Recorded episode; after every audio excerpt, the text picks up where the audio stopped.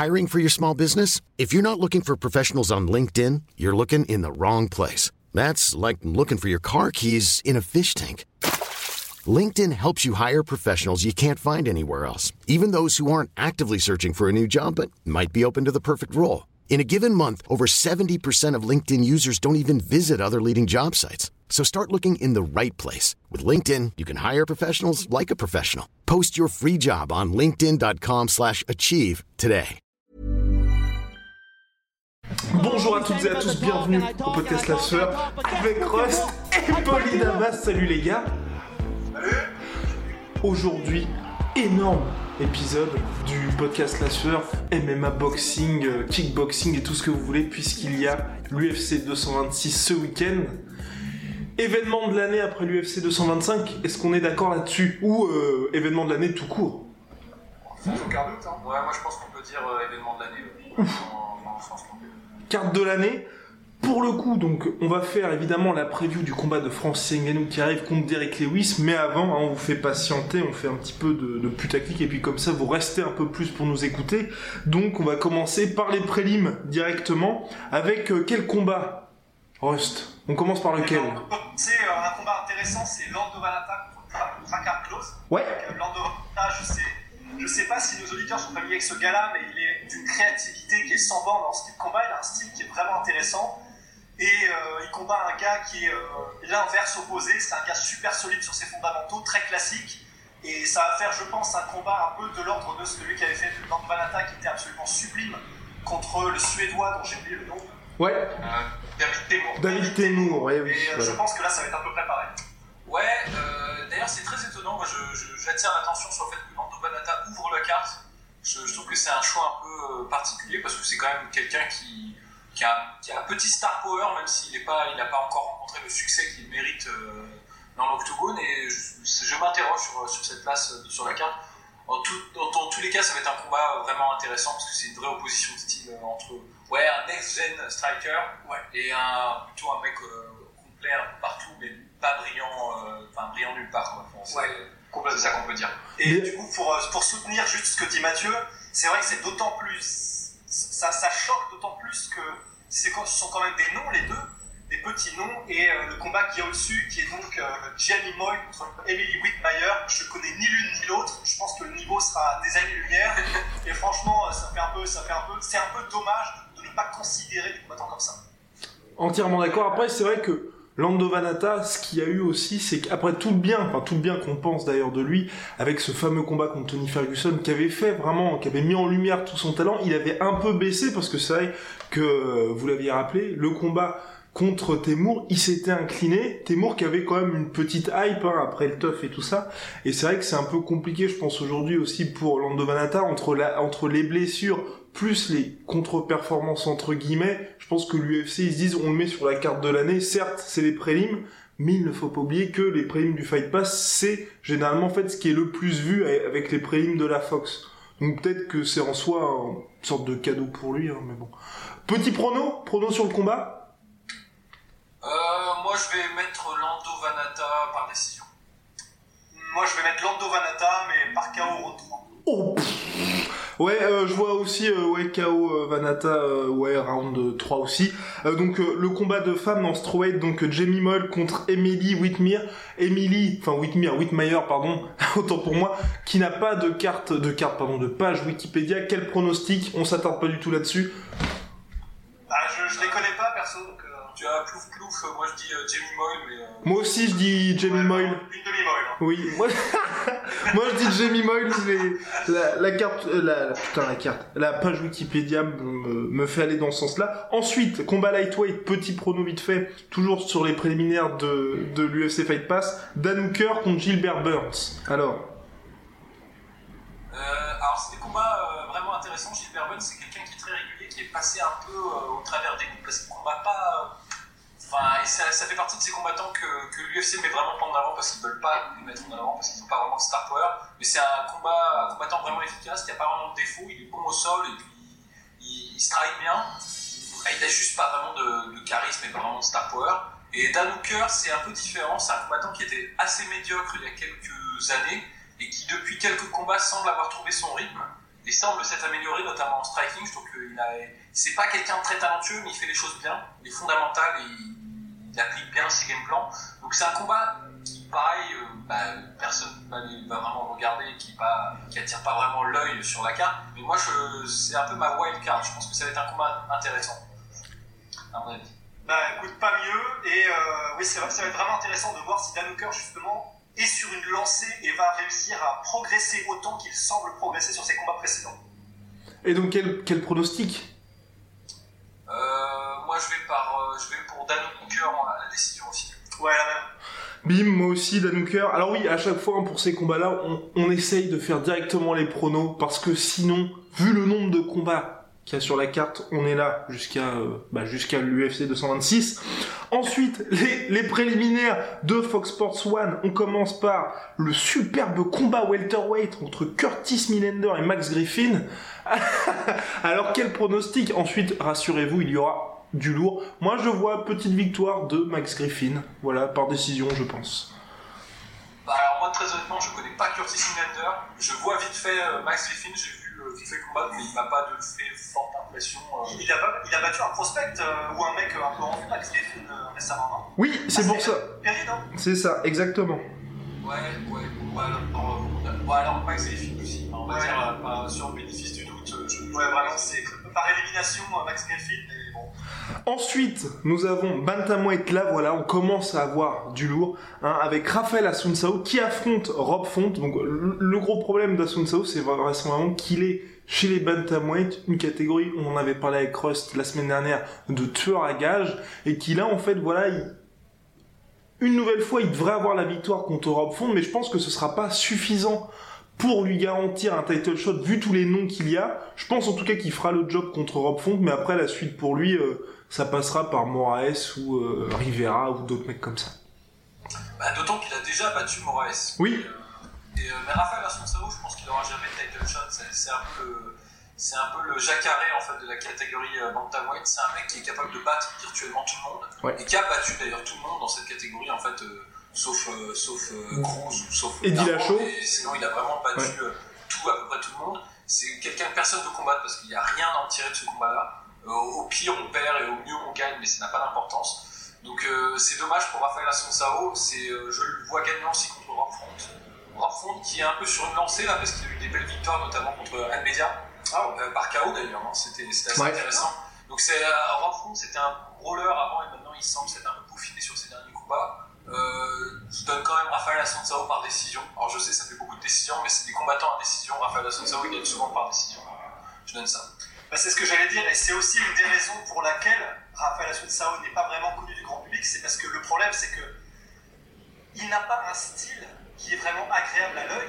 C'est pas un mhm. finisher par définition. Ce qui est le cas des, du Big Three, enfin vraiment, que ce soit Cruz, Dillashaw ou euh, Garbrandt ils ont des styles très flashy et en plus ce sont, euh, en tout cas pour les deux, les deux derniers nommés, vraiment des finishers euh, dans l'âme.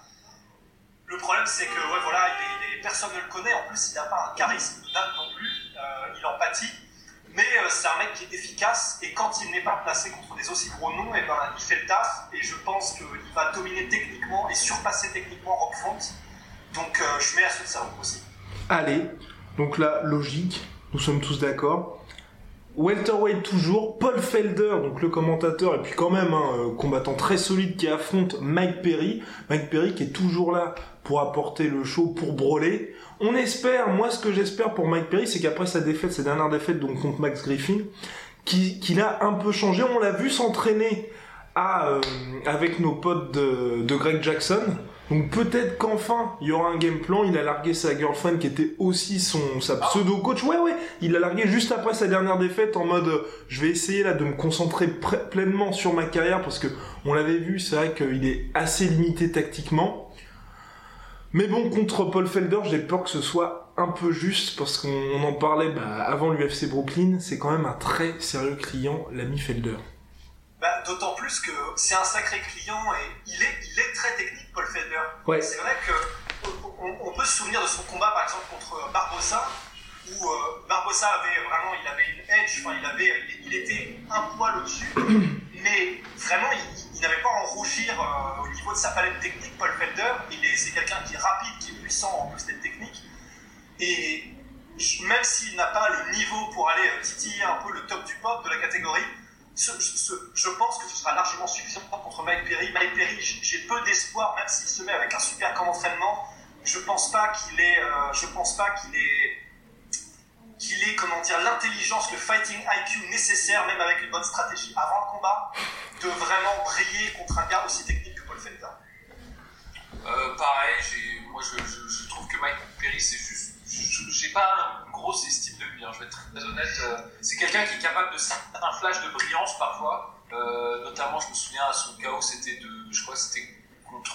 ressemble à Ethan Hawke là. J'ai oublié comment il s'appelle. Ouais. avec un, un coup dans sortie glitch euh, de l'enfer.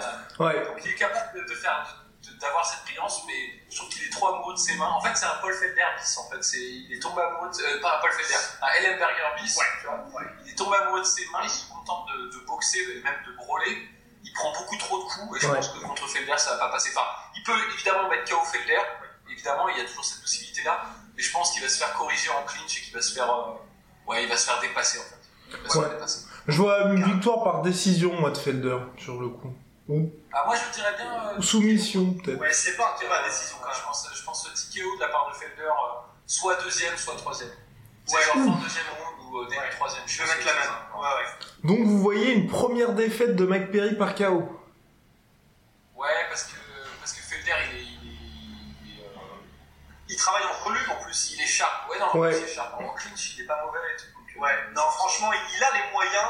En plus, si Mike Perry décide pour ce combat-là de tout changer et d'essayer un nouveau game plan, ça veut aussi dire que probablement il sera pas aussi sûr euh, que, que, que, la confiance qu'il avait dans les combats précédents. Il va peut-être essayer des choses dans ce combat-là et en fait, ça, ouais. ça ne marchera pas. Ça fait beaucoup d'incertitudes pour un mec qui, en plus, n'est pas connu pour s'adapter euh, forcément spécialement dans ses combats. Ça fait, ça fait beaucoup, je pense.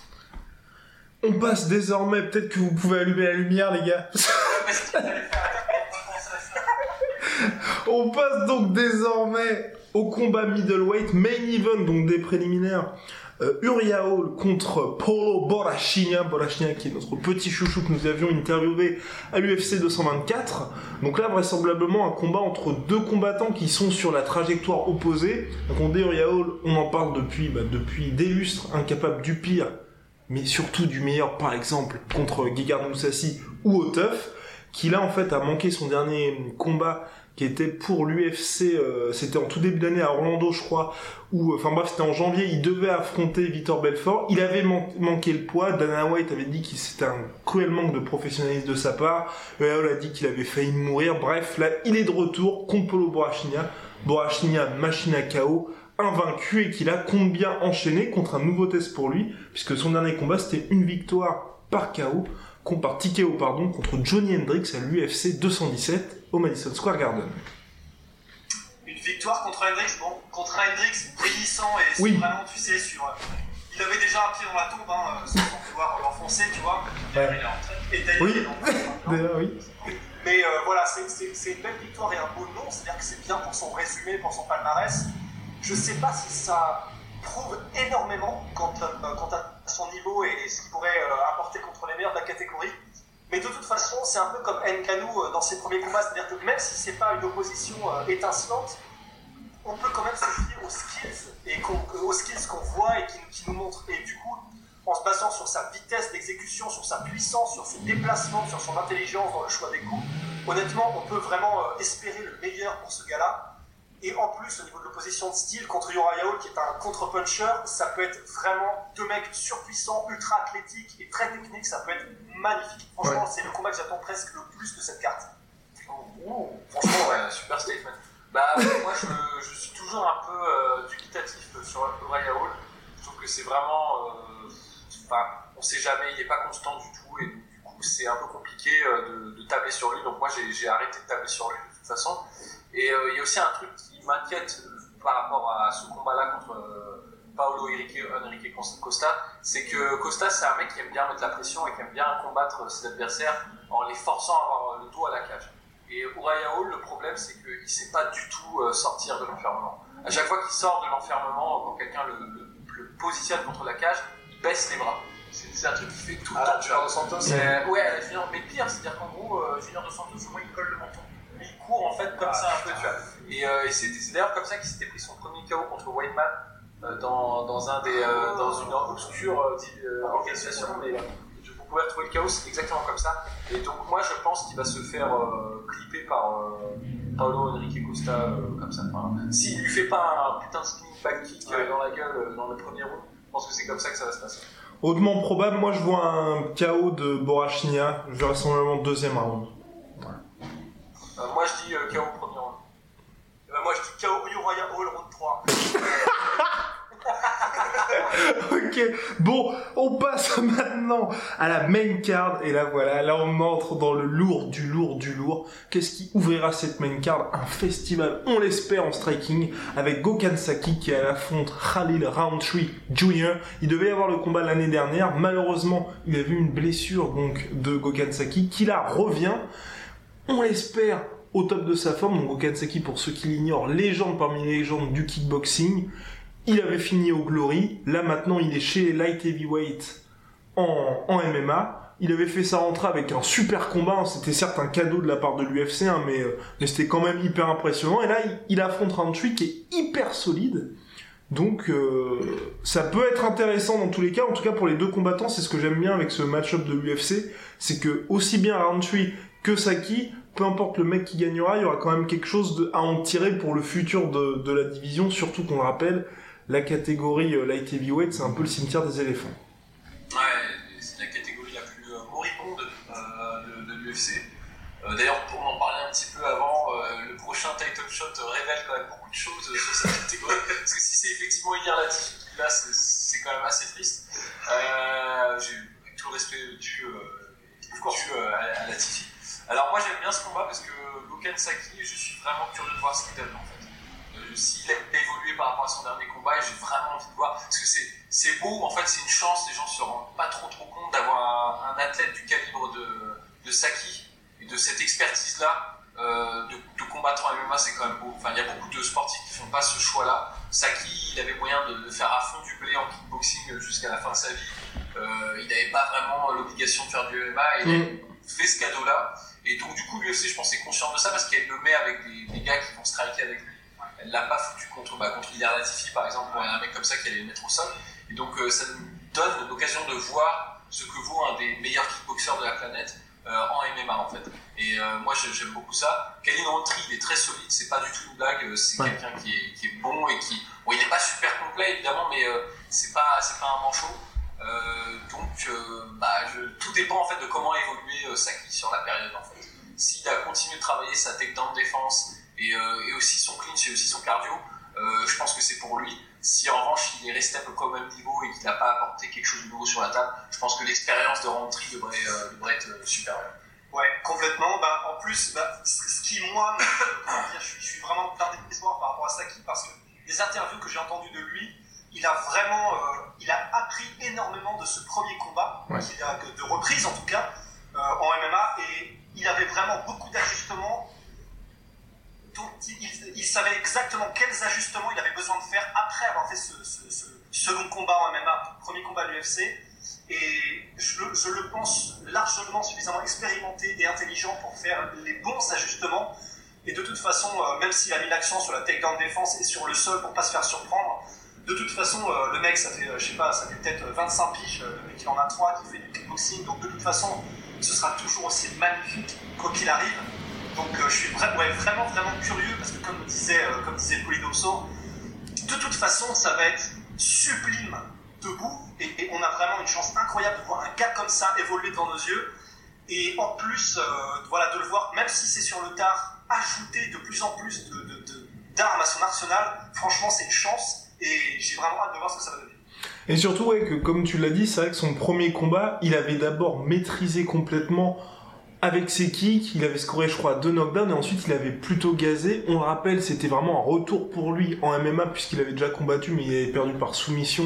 Euh, voilà, des siècles et des siècles. Et donc là, voilà, c'est vrai que il y avait vraiment, il voyait ce sur quoi il devait travailler, un peu à la manière de Francis Ngannou suite à sa défaite contre euh, notre cher Stipe Miocic. On en reparlera. Où vraiment les points où il devait taffer étaient clairs. Donc là, normalement, contre Khalil Rountree, il n'y aura pas d'excuses entre guillemets, puis on devrait avoir une vraie belle performance, sachant qu'en plus, je pense que ça c'est une chance pour lui, c'est encore en trois rounds. Ouais, mais c'est pas fou. Ça, ça, ça, ça, joue en sa faveur. Et on poursuit donc avec en lightweight Michael Chiesa contre Anthony Pettis. Donc le combat qui devait avoir lieu à l'UFC 223 à Brooklyn, mais comme Conor McGregor est arrivé à péter un câble, à balancer tout ce qu'il pouvait dans un autobus, où il y avait euh, Rabib et en fait il a blessé tout le monde sauf Rabib, bah, Michael Chiesa n'a pas pu combattre puisqu'il était blessé au crâne.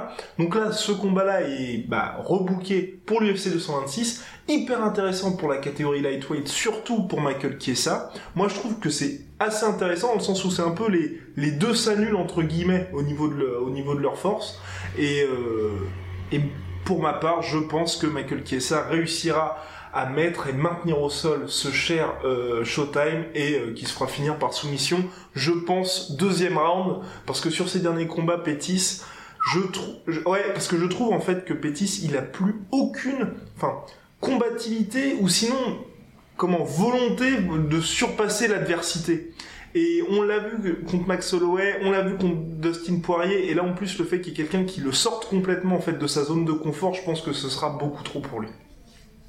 Bah, d'autant plus qu'en fait, c'est vrai qu'Anthony Pettis, c'est un peu triste, mais je sais pas euh, quels sont exactement son, quel est exactement son, son palmarès pour les, les disons, les 5-6 derniers combats, mais j'ai l'impression qu'à chaque combat après celui de euh, Rafael Dos Anjos, il nous a dit euh, c'est bon, j'ai trouvé la bonne formule, je sais ce qu'il n'avait pas, je le reprends.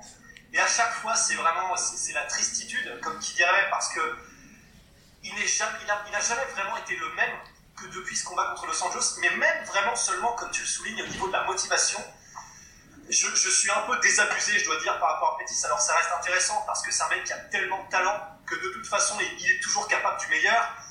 Mais j'ai vraiment perdu un peu espoir par rapport à, à Pétis. Et j'ai peur que ça ne devienne une stepping stone, comment dire, un espèce de tremplin pour euh, qui est ça. Et j'ai plus vraiment confiance en, ce Pétis-là. En tout cas, en revanche, je tiens quand même à dire que tu, semblais dire que c'est peut-être euh, que, que Michael allait mettre sans doute au sol Pétis et l'y maintenir.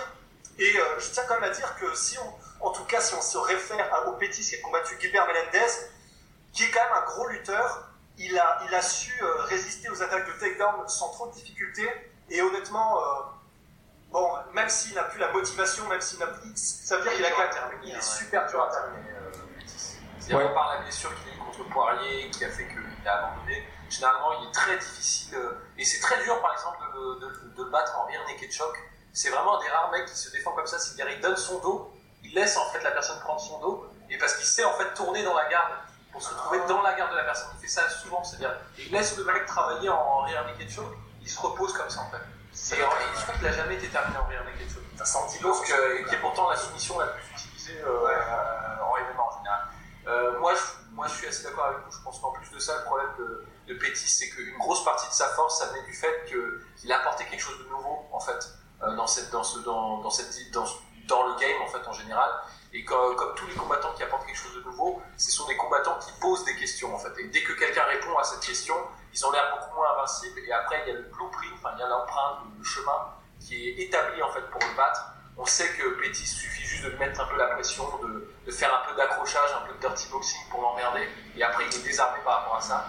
Et euh, je pense qu'en fait, euh, tout le monde sait à peu près ce qu'il faut faire contre Pétis. Je pense que Kiesa arrivera à faire ça contre Pétis et il gagnera par, à la décision. Je pense que c'est ça. En plus de ça, Kiesa, il a la particularité d'assumer tout à fait le, le mulet en, 2018, il faut le saluer quand même. Donc, euh, ouais, bah, il, est, il, est, le digne euh, héritier et fils spirituel de Roy Nelson, et ça fait partie de ces Américains qui assument leur américanité jusqu'au bout, et on, peut quand même leur reconnaître cette confiance en eux inaltérable. C'est beau. C'est parti maintenant, on, s'attaque au lourd, au lourd du lourd, au poids lourd, au heavyweight, avec Francis Ngannou qui fait son grand retour à l'UFC contre Derek Lewis, un combat qui est vraiment dans les, cartons hein, depuis un certain temps, puisque les deux se cherchent, enfin, surtout Derek Lewis cherche Francis Ngannou depuis quand même quelques mois, sinon années, entre suspicion de dopage ou le fait que Francis et gazé légèrement contre Stipe Miocic. Mais voilà, donc Francis, qui a bien évidemment perdu hein, le 20 janvier dernier à l'UFC 220 contre Stipe par décision, une victoire euh, par une défaite pardon par décision unanime qui est vraiment qui était complètement one-sided après un round one qui était quand même disputé. Et là voilà, pour l'UFC, on en parle avec Rust, on en parle avec Polydomso depuis quelques mois. Ce match-up ne devrait pas nous apporter beaucoup de réponses sur l'évolution qu'aura euh, qu'aura effectué notre cher Francis Ngannou puisqu'il se retrouve face à un mec qui est comme lui en beaucoup moins bien. Ouais, c'est ça. C'est euh, Derek Lewis, c'est la moins bonne version en fait, de, de Ngannou. Euh, il n'est pas particulièrement bon au sol, pas particulièrement bon en lutte, euh, pas particulièrement endurant non plus. Il est moins athlétique. Alors, il boxe peut-être un peu plus en volume que Ngannou. Ouais. Je lui reconnais ça, c'est-à-dire qu'il a une capacité à, à faire des combinaisons qui est un peu plus euh, fluide, euh, même euh, que Ngannou. Euh, mais à part ça, je le trouve pas exceptionnel du tout. En fait, c'est un combattant qui impose physiquement, mais il sera, il n'aura pas cet avantage-là contre, contre Ngannou. Euh, il a un certain opportunisme. Il sait en fait déceler les moments où il peut exploser et mettre KO quelqu'un. Ouais. Il peut perdre un combat jusqu'à ce qu'il le gagne. Il l'a fait contre euh, Tibura, il fait Exactement. contre Travis Brown. Il sait se, se réserver. Il a peut-être ce savoir-là que effectivement peut-être Ngannou n'a pas parce qu'il n'a pas eu à développer ce savoir-là sur sa carrière. Mais je pense que à part ça, il n'a pas beaucoup de qualité. Il n'est pas très très bon en défense. Et il est, il est même, il a même pas un super menton en fait. Enfin, donc euh, Ouais. moi je pense que l'athlétisme et euh, l'explosivité de Ngannou seront suffisants.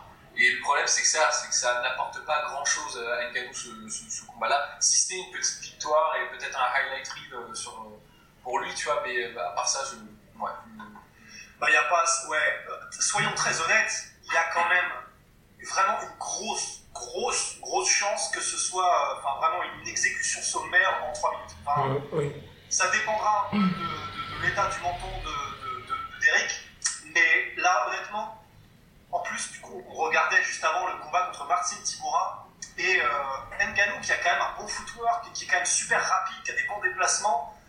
Derek Lewis, euh, enfin, c'est vraiment, tu plantes le poteau et tu tournes autour du poteau. Enfin, Voilà. c'est la gère de Monsieur Seguin, tu vois. Et le problème, c'est que contre Ngannou, ça peut pas marcher. C'est ça. qui est en plus plus rapide, qui est plus technique, euh, qui fait plus mal. Et je vois, je vois mal ce combat aller au sol et je, je vois mal euh, Derek Lewis tenter ou, et ou slash réussir une, une mise au sol contre Francis Ngannou. Très honnêtement, je vois vraiment pas, à part, c'est vrai, comme tu soulignais, à part vraiment un opportunisme au troisième round, euh, alors que les deux sont à l'article de la mort. Voilà. Et, et il, réussit à choper le bon moment d'Eric pour euh, réussir à caler un pruneau et qui savent la fin du combat. Le problème, c'est qu'en plus, Francis a un bon menton, visiblement.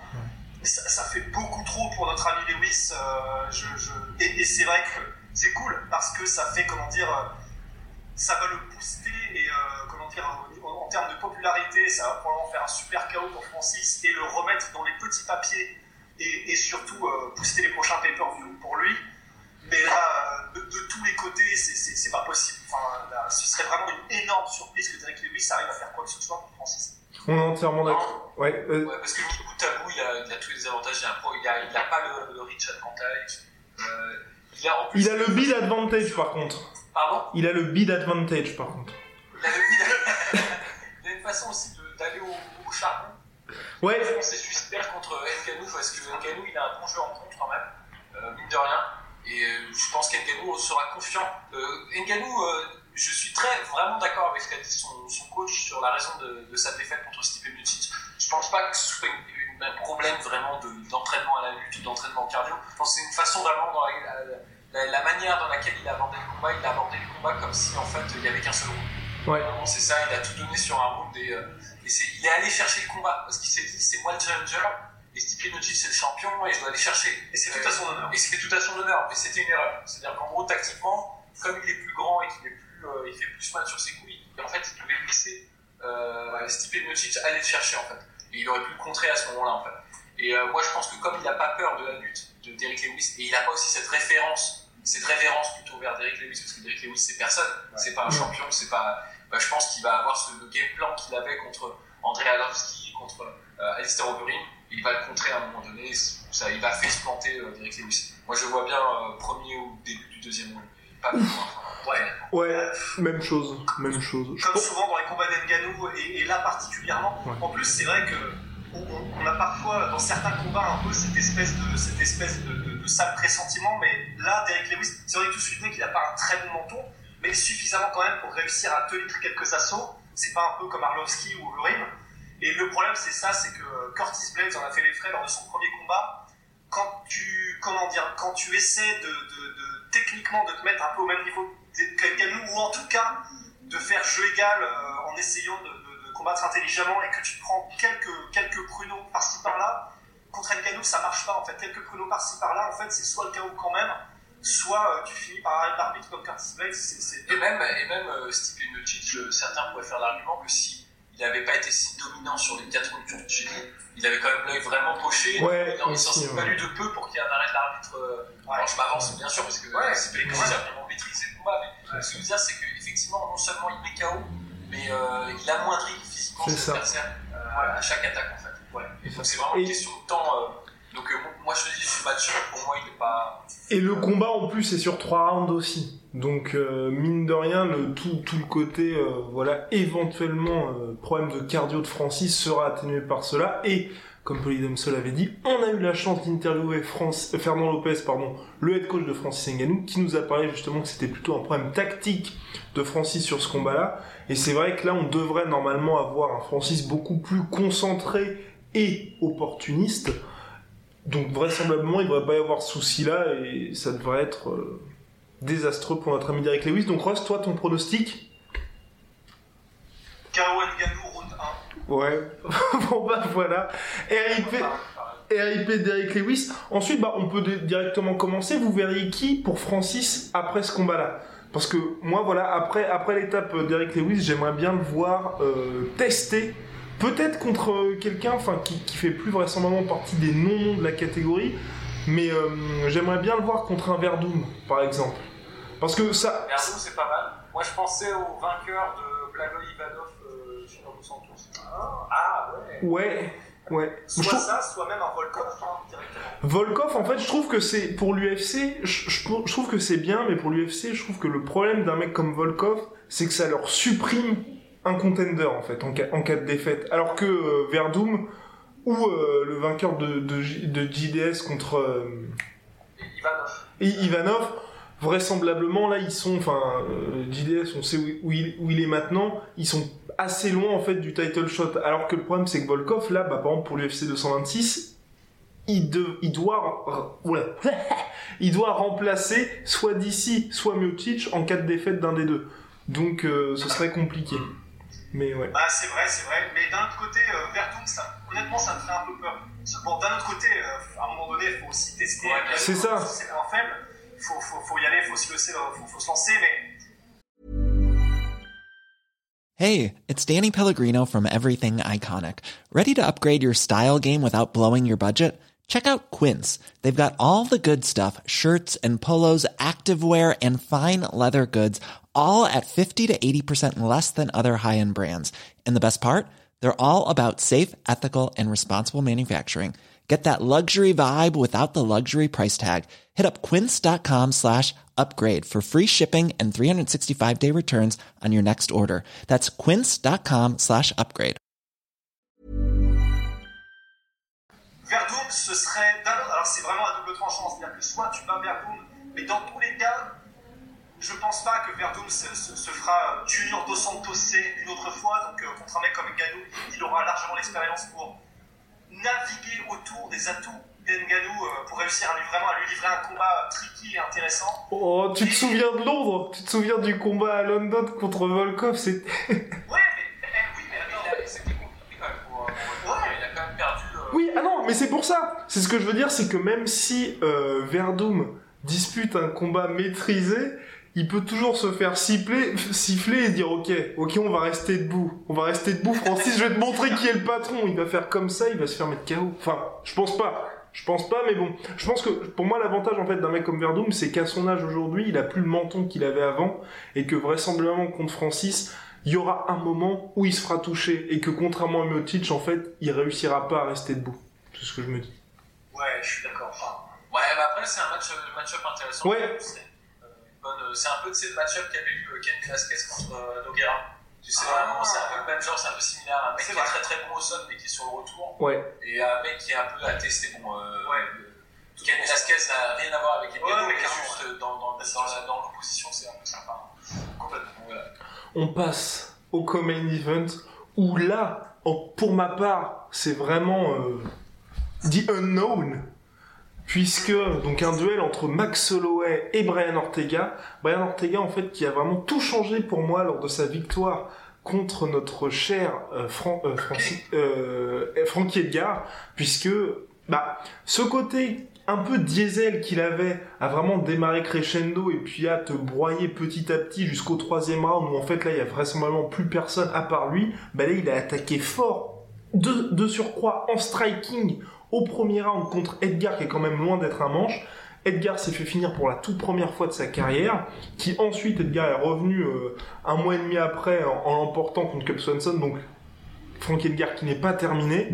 Pour moi là, ça me fait extrêmement peur parce que je me dis Max Holloway, aussi talentueux soit-il, il se retrouve avec un espèce de cauchemar ambulant au sol qui en plus debout maintenant est extrêmement dangereux et qui n'a vraiment pas peur puisque Rost l'avait dit il y a maintenant une semaine, il a poinçonné son statut de contender numéro 1.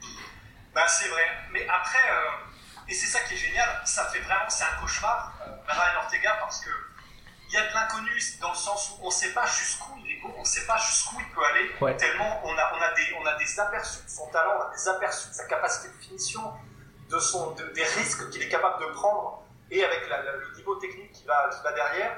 Donc c'est vraiment génial, mais d'un autre côté, Max Holloway, finalement, c'est pareil, c'est-à-dire que c'est un gars, il progresse à chaque fois, il y a un bon bout de temps qu'il n'a pas été mis en danger, et il est bon partout aussi. Très honnêtement, c'est là, c'est peut-être un des combats, en tout cas dans, dans, les, vraiment les, mois euh, avant et les mois qui viennent après, où techniquement, on a les gars les plus peut-être complets, en tout cas intéressants, euh, qu'on puisse avoir en, termes de, de championship fight. Et très honnêtement, j'ai vraiment hâte de voir comment est-ce que du coup, euh, comment est-ce que Brian Ortega va gérer debout, parce que Holloway debout, pour le coup, c'est vraiment un cauchemar, il est plus complet.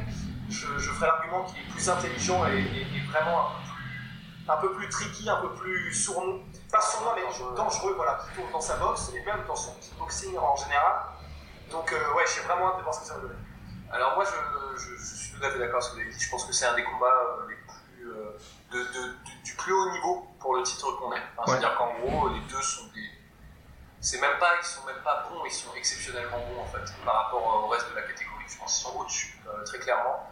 Et c'est en plus c'est très intéressant parce que c'est deux combattants euh, qui sont des vraiment de la dernière génération de combattants. Ouais. C'est plus des combattants qui sont bons partout, euh, mais, enfin mauvais nulle part, bons partout, mais pas, pas parfaits partout. C'est plus des combattants qui sont spécialisés dans une seule zone. C'est des gens qui sont en, en constante transition c'est vraiment, ils sont pas dans le contrôle ou dans la finition, ils sont en, transition totale. Euh, et c'est vraiment, c'est des gens, c'est des gens qui ont commencé par le MMA, clairement. Enfin, même si bon, euh, par exemple, euh, Ortega par, Ortega par le jiu-jitsu et Holloway par le kickboxing, mais on sent qu'ils ont tout de suite très vite fait leur transition et ça se voit. En fait, ils pensent le sport dans l'ensemble en fait. Et même si, on, bien sûr, Holloway a une petite préférence pour le striking et Ortega un peu plus pour la soumission, mais ils se ressemblent énormément là-dessus. Ils ont un, un, style qui est très semblable. Ils ont notamment la même façon de se défendre contre les takedowns, à toujours utiliser des dark chokes ou des, euh, des soumissions, euh, enfin, des, des, attentes de soumission, pour, en fait, qui vont pas forcément marcher, vont forcer le lutteur à, abandonner son jeu de lutte et à créer une espèce de mouvement pour pouvoir sortir en fait euh, de cette position de, tu vois, de tentative de takedown et ensuite pouvoir continuer à installer son jeu d'attaque, de clinch, d'attaque, de clinch et de transition. Comme on l'avait contre Cap Swanson par exemple. Cap Swanson, ouais, Ortega qui se jouait deux fois Cap Swanson dans le même combat. Et donc je pense qu'en fait Holloway a pour lui un style en volume. Euh, c'est un mec qui, évidemment, tu disais, est plus intelligent sur son striking, je suis tout à fait d'accord. C'est un des rares mecs qui construit vraiment son striking euh, en MMA actuellement. On sent que ce qu'il fait, c'est par hasard en fait. Euh, il construit tout en volume, il va poser des pièges, même son footwork en fait, il va poser des pièges. Il va par exemple switcher de garde pour faire, pour faire avancer la personne, pour ensuite pouvoir l'attaquer plus facilement en fait. Il, pense son action sur 3-4 coups à l'avance par rapport à d'autres adversaires qui une main ont plutôt tendance à, à penser au coup par coup en fait. Et euh, c'est pareil, même debout, il est dangereux, il installe des pièges aussi. Euh, il a cette capacité d'exploser sur une attaque, mais aussi de, de, de faire venir l'adversaire pour le contrer. Et, euh, et en revanche, c'est un, sorcier au sol. Enfin, il, est- Ouais. il est, euh, il a un sens de la finition qui, est, qui est incroyable. Donc franchement, là, c'est 50-50 pour moi. Je suis incapable de déterminer qui va l'emporter.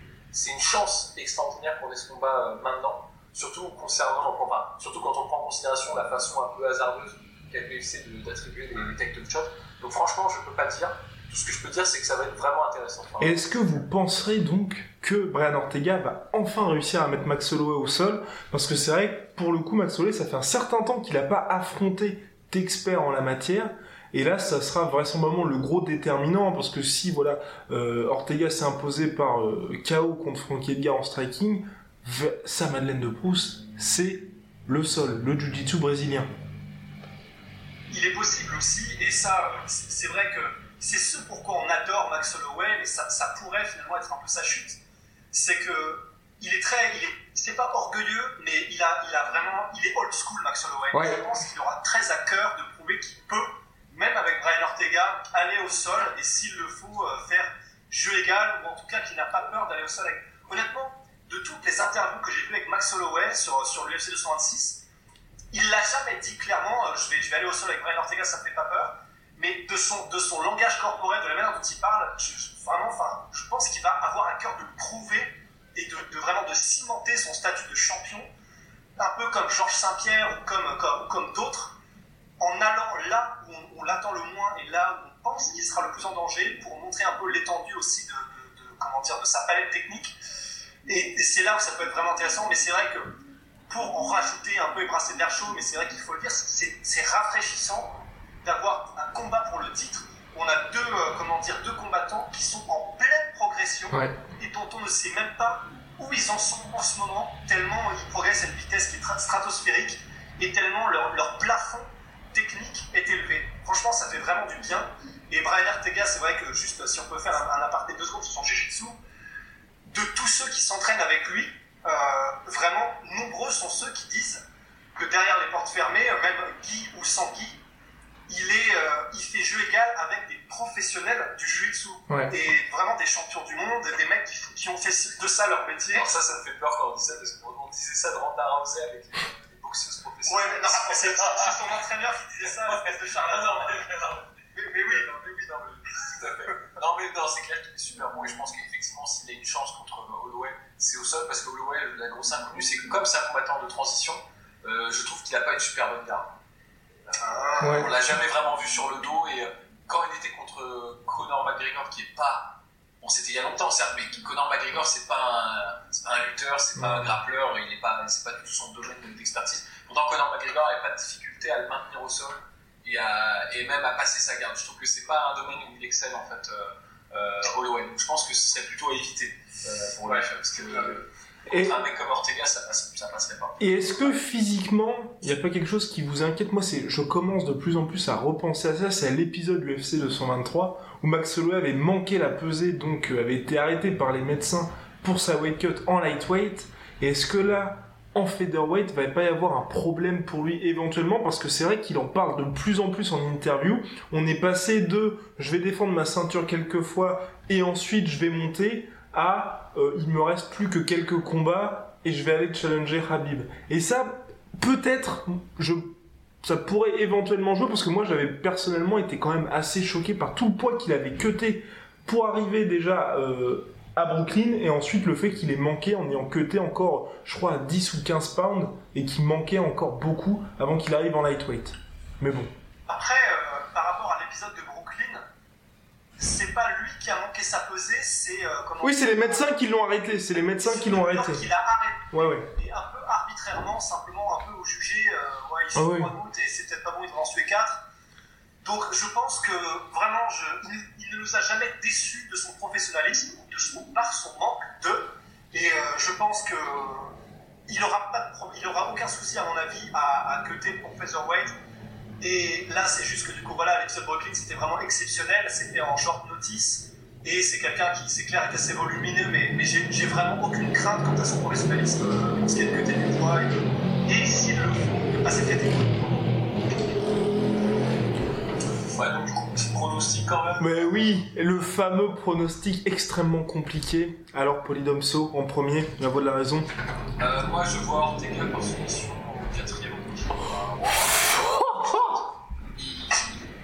Ouais, je sens. Oh putain. Mettre la pression, peut-être perdre les premiers rounds. Tu vas vraiment être dépassé en Ouais. mais il est solide quand même. Euh, on l'a vu contre Montano. Montano qui a un style de striking Ouais. qui est un peu similaire à celui de. moins intelligent certes, Oui. mais un peu similaire à celui de Holloway, qu'on voit en strike en volume beaucoup.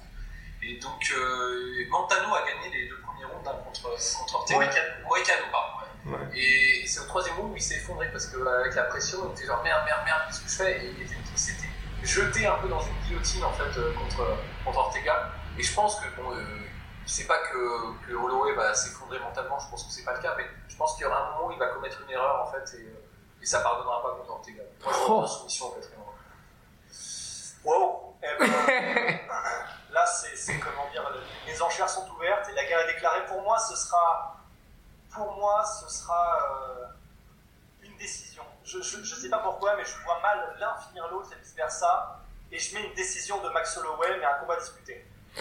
Ouf. Et ben moi, je vois aussi une soumission. Euh... Ouais.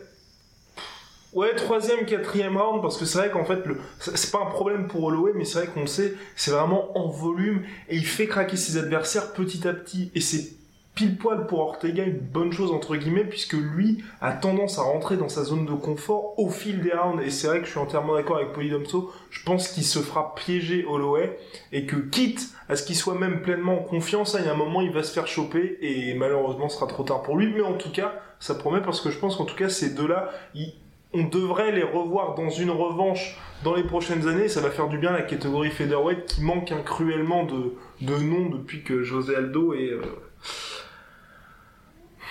Voilà, José Aldo. Hein. José Aldo. Et donc, le super fight en main event. Stipe Miocic contre Daniel Cormier. On en parle depuis de nombreuses semaines, depuis que ce combat a été annulé en février. Chaque fois qu'on en parle, on dit que Cormier va se faire finir, démonter par KO par Miocic. Parce qu'on essaye de nous vendre un super fight, on essaye de nous dire tant bien que mal que Daniel Cormier est invaincu chez les heavyweights, mais chez la sueur, non, nous n'y croyons pas. Stipe va rester le champion. On mange pas de ce pain-là, la sueur. Ça, c'est pas possible. Non, bah, je pense que c'est vrai qu'on dit souvent qu'il est invaincu en heavyweight, ce qui est vrai. Il y Hein, a, c'est il y vrai. a- il y a combien d'années enfin, Il y a 4 ou 5 ans déjà enfin, Ouais. C'était il y a très longtemps. Et, euh, et surtout, c'était avant ses défaites contre, contre John Jones, et avant son combat contre Gustafsson, et avant tout un tas de trucs. Et maintenant, il a quoi Il a 38, 39 ans euh, 38 je sais plus. 39 ans. 37, je crois. euh, 39 ans, non, non, il va. Il... 39 ah, ah, pour moi, il allait. En, en 2019, en 2019, il a 40 ans. Parce, parce qu'il a dit qu'il allait prendre sa retraite à 40 ans, donc en 2019. Moi, je ouais. pense que là, euh, comme Favor Time commence à, à se faire sentir. Mm. Euh, je- eh, J'aime pas trop en fait l'idée qu'il y a derrière ce match-up. De se dire on va aller chercher le, le champion d'une catégorie qui est déjà mourante pour le foot contre un mec qui est en pleine possession de ses moyens, en plein dans son prime. Et, euh, et tu vois, alors, les gens commencent à parler de Randy Couture qui avait battu Tim Sylvia en. Non, mais ça n'a rien à voir Oui, c'est ça, ouais. même sportif. Et Randy Couture, il sortait de sa retraite, c'est-à-dire qu'il n'y avait pas d'impact en fait pour les divisions. Là, c'est le champion qui règne sur la division light heavyweight. Enfin, si on fait abstraction de, de John Jones, s'il se fait poncer par Stipe Miocic, c'est dramatique en fait pour, pour la catégorie light heavyweight. Et je pense qu'il va se faire poncer par euh, Stipe Miocic. Parce que euh, Stipe, euh, je vois pas un domaine où il pannerait contre, euh, contre, contre Daniel Cormier. C'est-à-dire Daniel Cormier il va essayer de, de, de le, de le mettre dans le grind, c'est vraiment de, de ronger, tu vois Ouais. de l'attaquer en clinch, de, l'épuiser, de le battre en volume, et de faire un peu le game plan qu'avait fait euh, Ken Velasquez contre Junior Dos Santos. Sauf qu'en fait, Stephen Miocic, il sait faire ça. Il sait faire ça, il sait faire du clinch, il sait faire euh, de la lutte. Est vraiment dangereux avec ses mains. Alors les gens se rendent pas trop compte parce qu'il a pas réussi à mettre KO euh, euh, comment mais euh, c'est un mec qui met des KO Oui. énormes. Euh, Stipe Miocic, il est, il est propre et il va combattre en plus quelqu'un qui sera pas euh, qui sera pas de la même catégorie. Quoi. Qui, donc il aura un avantage de poids, d'allonge, de tout. Il est plus jeune, plus rapide, plus fort. Enfin, ce match-up n'a aucun sens à, à mes yeux. Ça me fait un peu plaisir parce que ça attire. euh, Enfin, c'est un événement quoi. Ouais. Mais euh, je- moi, je, je, je, je ne crois pas. Et je pense que ça devrait se régler en un ou deux rounds pour euh, Oh, pareil, franchement, franchement, pareil, plus j'y réfléchis et plus je pense que l'issue va être vraiment d'une insondable tristesse. Franchement, euh, en plus, c'est le moment où Daniel Cormier euh, commence à dire qu'il va. C'est bientôt ses 40 ans, de toute façon, il n'en fera plus un combat après. Je, je vois vraiment, euh, c'est malheureux, mais l'histoire euh, a rarement vu des combattants partir au fait de leur gloire et au sommet, et d'autant plus que là, c'est vraiment le pire combat qu'il pouvait faire pour terminer sa carrière, le pire. Et, et je pense vraiment, je, je peux rien ajouter vraiment à l'analyse parce que c'est vrai que de toute façon, il est, il, il semble qu'il est partout euh, moins bon que Miocic. En lutte, même en lutte, qui est pourtant Voilà. vraiment le Et oui. et le peur de Daniel Cormier, et qui est- c'est un Olympien, il a fait partie de l'équipe des États-Unis, etc. Mais c'est le MMA, c'est pas exactement une lutte gréco-romaine traditionnelle et euh, dans, le sens traditionnel. Et Miocic est bien trop rodé et bien trop complet dans la discipline, dans cette discipline complète qu'est le MMA. Et là, franchement, euh, debout au sol, en lutte, en clinch, en dirty boxing, en tout ce qu'on veut, vraiment, je vois pas. Et ça va être très très compliqué, très très compliqué pour, euh, pour Daniel Cormier. Et je pense aussi à vraiment un chaos triste, vraiment une fin un peu vraiment sombre, euh, deuxième ou troisième round. Crépusculaire. Ouais. Ouf, très- vraiment crépusculaire en plus. Ent- entièrement d'accord. Et je pense aussi ce qui est terrible un peu pour DC, c'est, euh, bah, comme on dit, voilà, il revient chez les poids lourds. Et sur ses derniers combats contre Volkan, même contre Anthony Johnson, quand il l'a emporté euh, par soumission au deuxième round, il se prend des coups. Et c'est clair qu'il peut, il peut les encaisser chez light heavyweight, mais contre Miocic, ces coups qu'il avait l'habitude de se prendre, ce sera pas du tout la même salade. Et au lieu de finalement les encaisser plus ou moins sans broncher et continuer d'avancer, bah là il sera un petit peu sonné et je suis entièrement d'accord avec vous, ça peut se terminer en violent ground and pound en mode Miocic qui fait du basket avec la tête de DC quoi. Donc, Bah euh, ouais, franchement, honnêtement, tu vois, si, si- on fait par exemple l'argument que euh, il a réussi à battre Gustafsson, qui avait lui aussi une boxe tout en volume, un Oui. rugby puissant, mobile, etc. C'est vrai, c'est peut-être, peut- et encore c'est vrai. pas la même puissance hein, quand même. Et en fait, c'est ça. C'est vraiment ce qui change tout, c'est que même si c'était vrai et que les gens disent ouais, mais il a continué d'avancer pendant les 5 rounds, euh, il a réussi. Il, il- il n'arrivera pas à avancer sur 5 rounds avec. Il faut Et vraiment. puis, ce qu'il avait, en fait, ce qui avait donné l'avantage euh, à, à DC contre, Gustafsson, c'était cette incapacité totale de Gustafsson de gérer le clinch. Ouais, euh, il y a des moments où Gustafsson prenait les 5 ou 6 attaques en vertigo, Ouais. il répondait pas en fait. Il y avait vraiment, il y avait vraiment une faille dans le, dans le jeu de Gustafsson. Mm. Et cette faille, elle n'existera pas contre Stipe Miocic. C'est un très bon lutteur et euh, je pense qu'il va même, je pense même qu'il va malmener au clinch. euh, Ouais. Je pense qu'il va le malmener, qu'il va le bouger facilement, qu'il y a un vrai différentiel de Mm. force en fait. Et sachant que Ça Gusta... m'étonnerait- ça m'éton- ouais, je, je ça m'étonnerait même pas de voir euh, le mettre au sol euh, d'ici par exemple. Sachant que Gustafsson avait en plus failli finir Daniel Cormier, on a tendance à l'oublier, mais il avait failli le finir en plus. donc, Ouais, bien euh, sûr. Ouais, Bon. c'est sûr. Prono, je pense qu'on est tous d'accord là sur un KO premier, deuxième round. Par respect pour Daniel Cormier et sa femme qui sera présente, je vois un KO pour Miocic au deuxième round quand même. Voilà. Moi, premier round. Premier round. Premier. Deuxième, bon, aussi. Ouais, Ouais, je vois et on se dit, mais d'ailleurs, oui, tiens, on peut parler du What's Next. S'il y a, parce que pour moi, c'est vraiment ça le problème, s'il y a un KO au premier ou deuxième round, d'ici, pour Ross, je suis d'accord avec toi, il est obligé de prendre sa retraite parce que John Jones n'aura aucun intérêt à forcer un troisième combat parce que bah il y a eu le précédent des deux, même si le dernier a été un no contest. Plus s'il y a une défaite humiliante, il va se dire bah enfin je vais défoncer ce mec-là. S'il y a un combat en light heavyweight, il aura beaucoup de chance, on fait que de le dire, qu'il se fasse encore poncer, donc ce sera vraisemblablement la retraite. Enfin, what's Bah, next donc, là, je le vois mal jouer, euh, jouer avec son poids quand même. euh, enfin, il va pas pouvoir faire les. Ça, c'est vraiment le signe, tu sais, des combattants qui, qui sont sur la fin. Tu sais, qui changent beaucoup de catégorie de poids, tu vois. Ouais, Ouais, Peut-être parce qu'ils se disent, ouais, je vais me recréer et tout, tu vois. Genre, je pense que s'il prend un taquet dans le poids lourd. euh, et c'est pour ça que c'est con, moi, je comprends pas pourquoi ils l'ont fait combattre directement euh, Miocic. Bah, Pourquoi est-ce qu'ils lui ont pas donné un, sais, un combat à la con pour, pour lui donner un peu la confiance et tout Je euh. pense que c'est et c'est c'est beau et c'est là que euh, Daniel Cormier est mort, vive Daniel Cormier, mais je pense qu'il veut partir sur un coup d'éclat ou en Ouais. tout cas essayer. Et il a à cœur pour lui déjà parce que c'est un compétiteur dans l'âme, mais même je pense qu'une partie de lui a envie qu'on dise il, il a essayé et c'est un vrai champion parce qu'il est allé chercher les meilleurs des meilleurs, même quitte à changer de catégorie.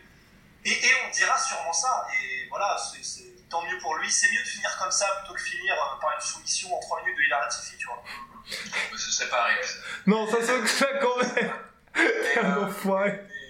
Non, mais moi, en revanche, le truc qui me rend triste, c'est pas tellement Daniel Cormier, parce que Daniel Cormier, c'est une question d'années, en fait, avant qu'il parte en retraite. Ouais. Même, euh, bon, je, je veux dire, même s'il n'y avait pas eu ce combat, abstraction de ce combat-là, la carrière de, de Cormier, elle est terminée de toute façon, euh, Oui, actuellement, tu vois, c'est bon, tu vois, genre, c'est ça va, tu vois. Mais en revanche, le problème, c'est la catégorie light heavyweight qui est morte de chez Ouais. morte, quoi, c'est c'est pas possible. Et ça, ce combat-là, ça sonne la fin, tu vois, de la catégorie light heavyweight.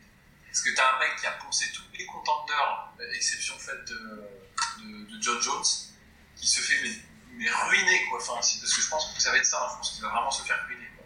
Donc là, à, à la limite, le, le meilleur scénario possible, on peut croiser les doigts et je, je souhaite que ce soit ça. Ce serait, ce serait que Daniel Cormier perde mais que ce soit un super beau combat. Ouais. Qu'il fasse, tu vois, dans les, les 4 ou 5 rounds, tu vois, et que ce soit tendu jusqu'au bout et qu'il donne tout.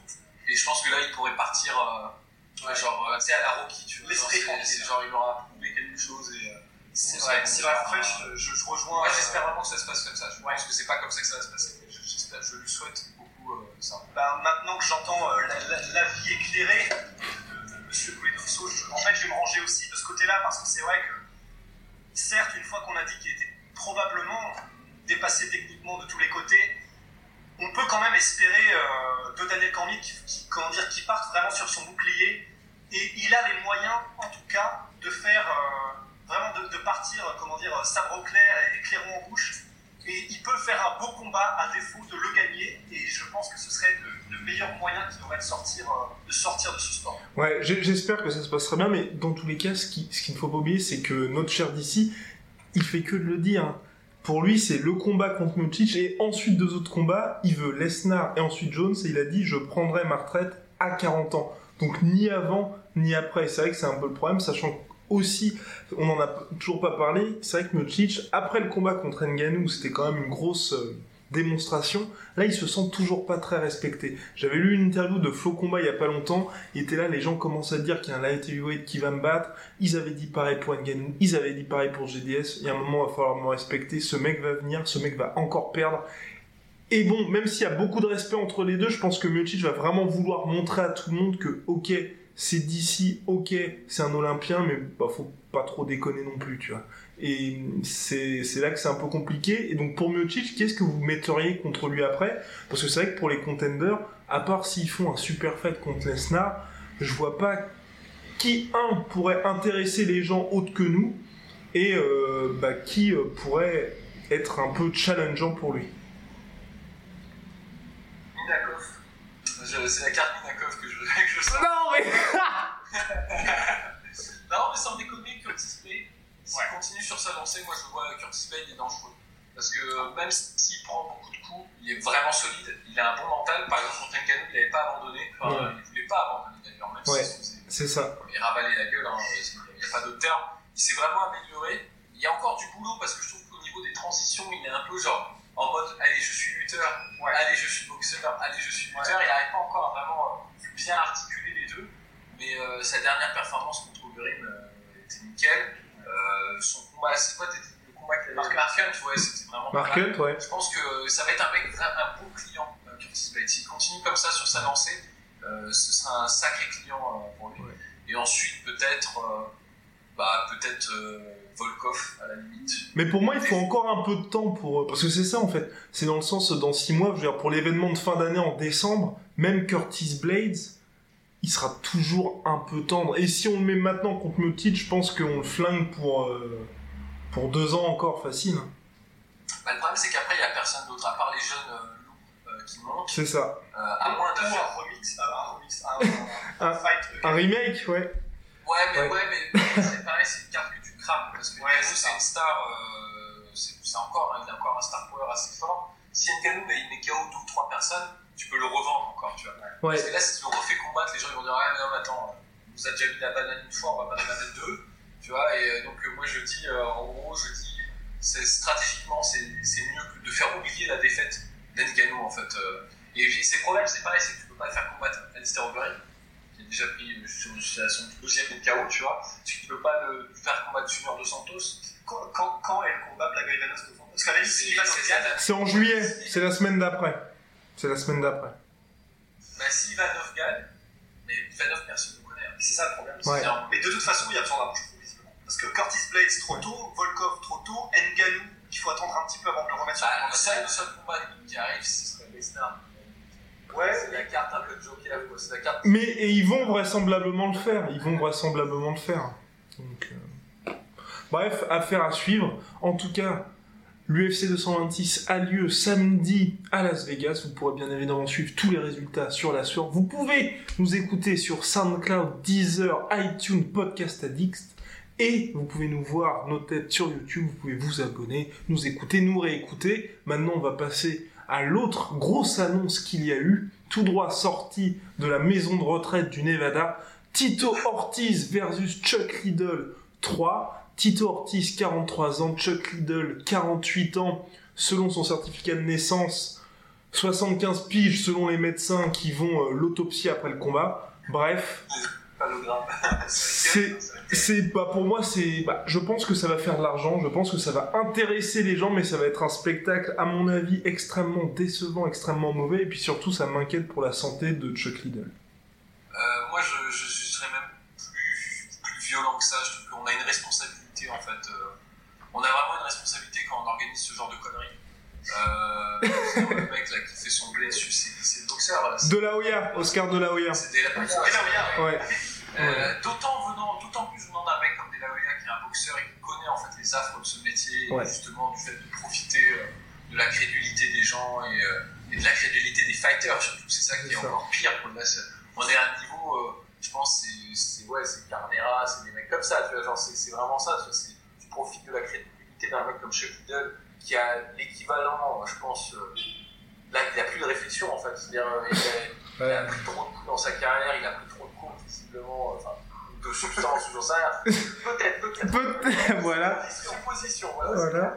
Mais euh, il a, quand tu entends parler, c'est un mec clairement n'a plus du tout de lucidité sur sa position euh, actuelle. Le mec a 48 ans, il n'a pas mis les gants depuis je sais pas combien de temps, il est sur une succession de 6 défaites, là où je sais pas, et des chaos assez violents. Ouais. Euh, c'est euh, inconscient de faire un match comme ça. Même si c'est contre Tito Ortiz, aussi est un vieux cheval de bataille, je trouve que c'est inconscient et c'est même dégradant euh, d'une certaine manière. C'est un terme assez, assez violent. Euh, moi, je, je c'est pas une question de morale ou de, ouais, il faut pas montrer ça aux gens, ça j'en ai rien à péter en fait. Mais le truc, c'est une question de respect pour les combattants. Il y a un moment, il faut penser, euh, faut savoir leur dire stop, tu vois. Ah, tu vois euh, ouais, faut pas les écouter. Devant les combattants, ils sont pas rationnels, ils auront toujours l'impression ou l'intention de prouver quelque chose. Pense que c'est important pour les gens de leur dire bon, écoute, c'est bien, euh, regarde tes vidéos, t'as eu, eu une bonne période, euh, voilà, c'est- terminé. Ouais, bah, je suis d'accord.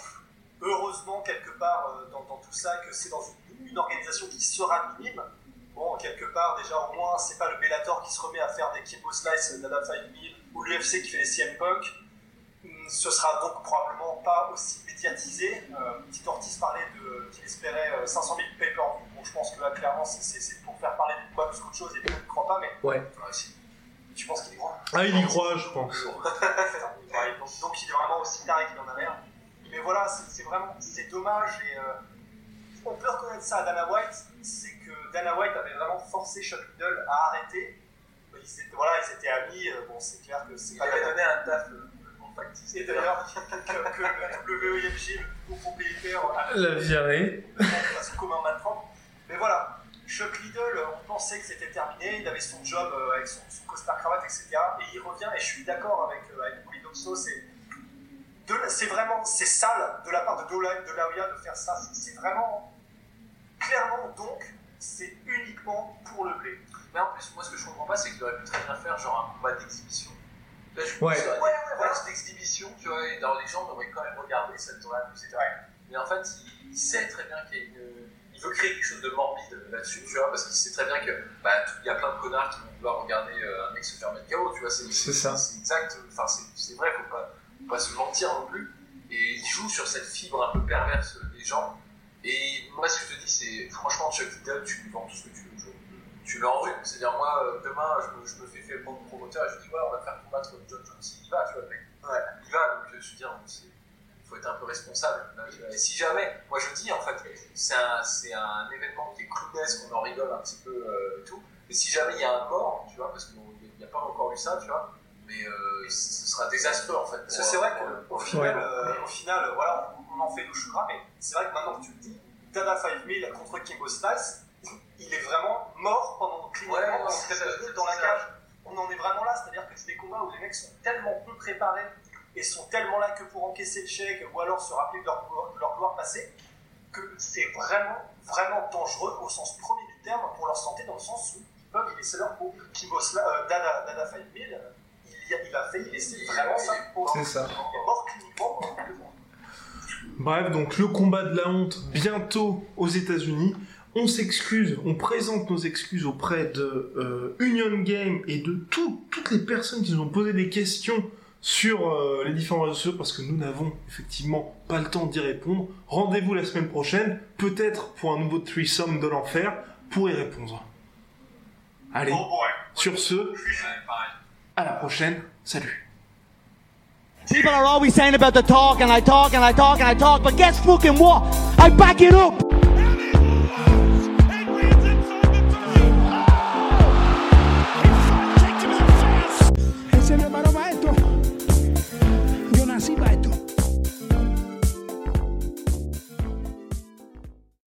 Et voilà, c'est la fin de votre épisode du podcast La Sœur. Si ça vous a plu, n'hésitez pas à nous mettre les 5 étoiles sur Apple Podcast ou sur Spotify. Vous pouvez aussi nous laisser un petit commentaire, ça nous aidera beaucoup.